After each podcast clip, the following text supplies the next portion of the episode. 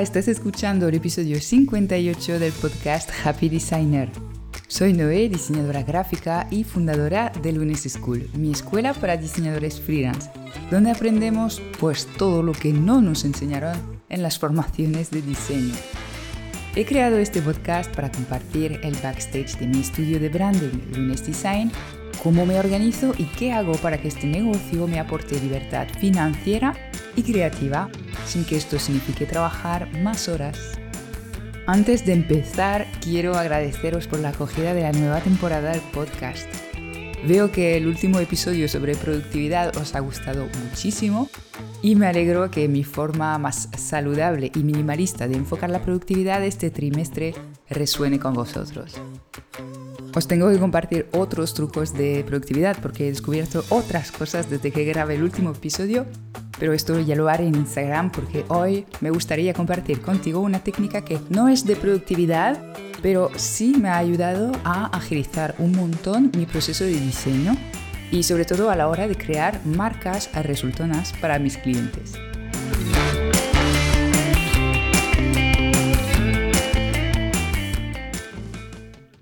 Se trata de la técnica de los arquetipos de personalidad de marca y, como su nombre indica, nos permite dotar las marcas que estamos creando de personalidad. Ahora, sé que puede parecer que esto es un añadido, ¿no? Trabajar la personalidad de una marca no es exactamente lo que te viene pidiendo el cliente y lo que necesitas hacer es diseñar su identidad visual. Pues te voy a contar por qué este tema de la personalidad de marca es mucho más relevante de lo que parece y por qué se ha vuelto el punto de partida de todos mis proyectos de branding y de diseño en general.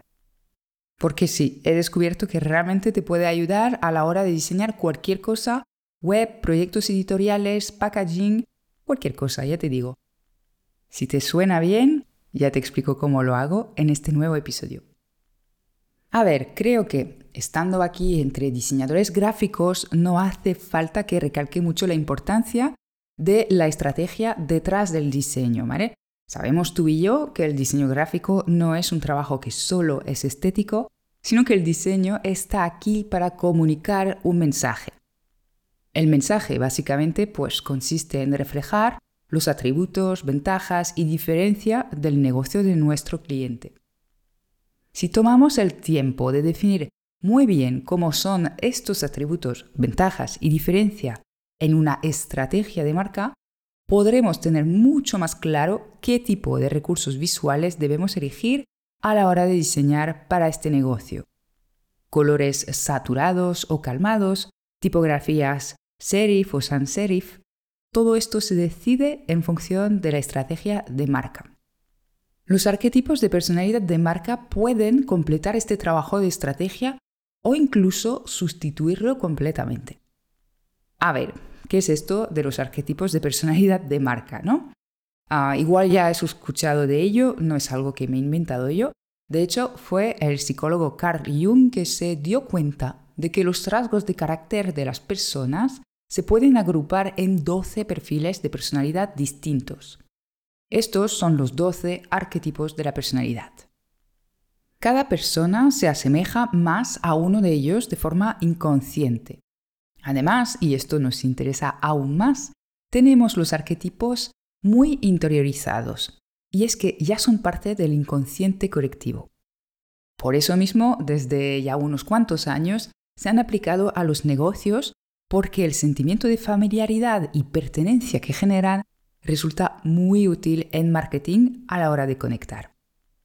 Te los voy a presentar muy brevemente con cada uno de los 12 y ya verás que todo esto resulta muy familiar. El primer perfil es la amante, una marca que es un deleite para los sentidos. Otro arquetipo es la bufona, una marca divertida que sabe exprimir el momento presente. Luego está la creadora, una marca expresiva e innovadora. La exploradora, una marca que ayuda a la realización personal. Luego está el arquetipo de la heroína, una marca motivadora que ayuda a pasar a la acción. La rebelde es una marca rompedora sin tabú ninguno. La inocente es una marca dulce que ayuda a ver el lado positivo de las cosas. La líder es una marca sofisticada con estándares muy elevados. Está la maga, que es una marca visionaria que ayuda a materializar lo invisible. La sabia, una marca pedagógica que ayuda a difundir la verdad. Y por último, el arquetipo de la vecina, que es una marca acogedora y transparente. La idea es descubrir cuál es el arquetipo de personalidad del negocio de nuestro cliente y luego buscar las mejores maneras visuales de reflejarlo en los soportes que nos toca diseñar. De esta manera conseguiremos mucha coherencia entre todas las áreas de una marca, dotaremos la marca de humanidad, conseguiremos que el cliente final de la marca se identifique con ella. Estarás de acuerdo que es mucho más fácil identificarse con una personalidad que con una entidad abstracta.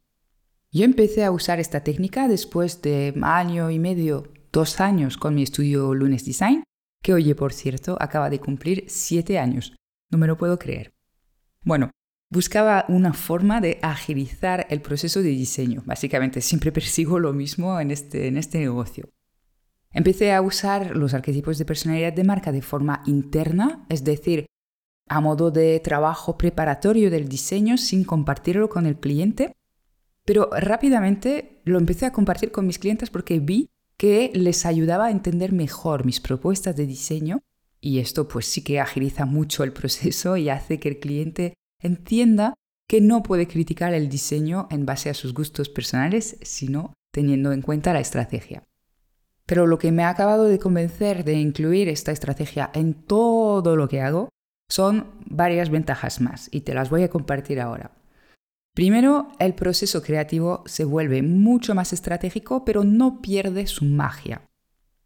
A mí me gustan mucho los arquetipos porque ayudan a tomar las decisiones de diseño con cabeza, manteniendo la estrategia de la marca en el centro de las decisiones todo el rato, y eso es interesante porque a veces se nos va un poco la pinza con Illustrator y los colores, etc.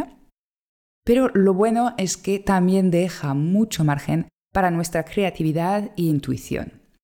Una vez definido el arquetipo es como si tuviéramos un personaje o un papel a interpretar, ¿vale? Imagínate que estoy a punto de seleccionar colores para crear una paleta de marca para el negocio de mi cliente. Solo tengo que preguntarme qué tonalidades le sientan mejor al carácter del arquetipo. Por ejemplo, si el arquetipo es la bufona, es decir, una marca divertida, alegre, ¿crees que debería elegir una paleta de colores neutros o vibrantes? ¿Qué crees que elegiría este personaje? Otro ejemplo, si estás diseñando una web y seleccionando un estilo de navegación y composición de las páginas, también verás que te sirve.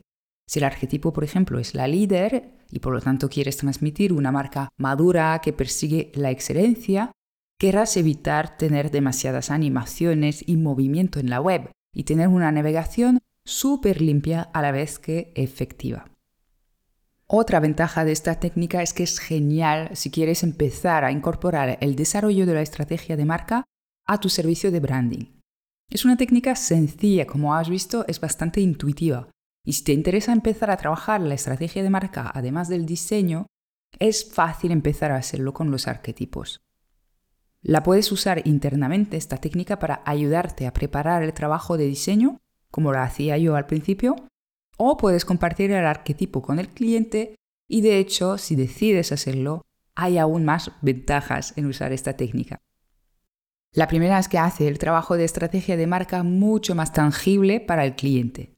Cuando hablamos al cliente de misión, visión, público objetivo, a ver, muchas veces esto no les resulta ni muy apasionante ni muy claro.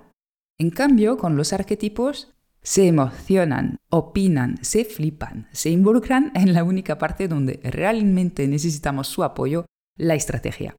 Porque sí, para el resto nos encanta que nos dejen diseñar en base a nuestro propio criterio, ¿verdad que sí?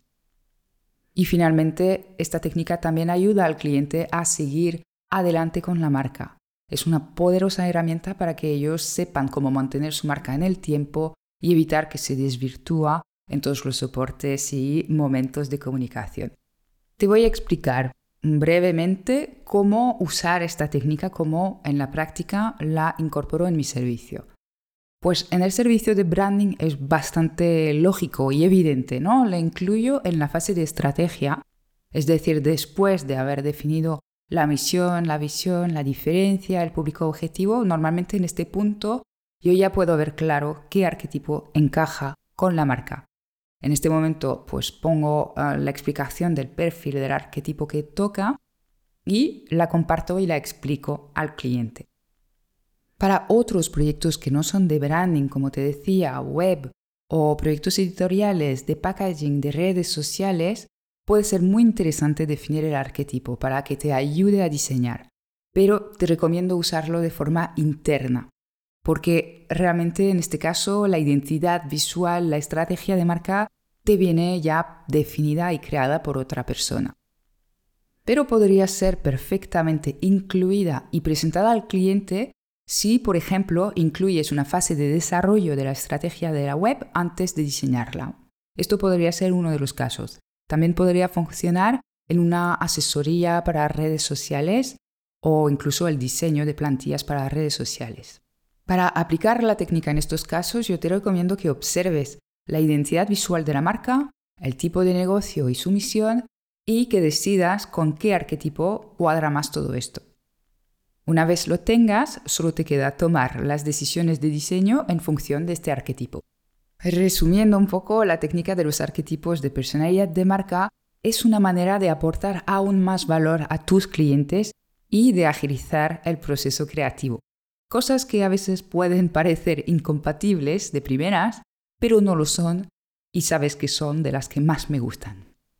Antes de despedirme, quiero avisarte que solo quedan unos días para unirte a la tercera edición de mi programa Branding Flow, la última de este año 2022. Branding Flow es un programa que ya ha ayudado a unos 36 alumnos a la hora de elevar su servicio de branding y conseguir estos clientes premium que parecen esconderse. Mira, lo que más me gusta de este programa es que no es uno de estos cursos que compras y luego te quedas igual, sino que lo he pensado para que no lo puedas procrastinar y pases a la acción sin que se te haga un mundo.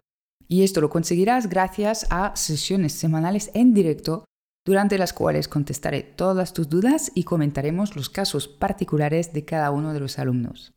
Empezamos el próximo lunes, así que si quieres unirte, entra ya en luneseschool.com y si te queda alguna duda de si este curso es para ti o no, puedes contactar conmigo, por ejemplo, a través de mi perfil de Instagram luneseschool. Te mando un abrazo y hasta pronto para un nuevo episodio.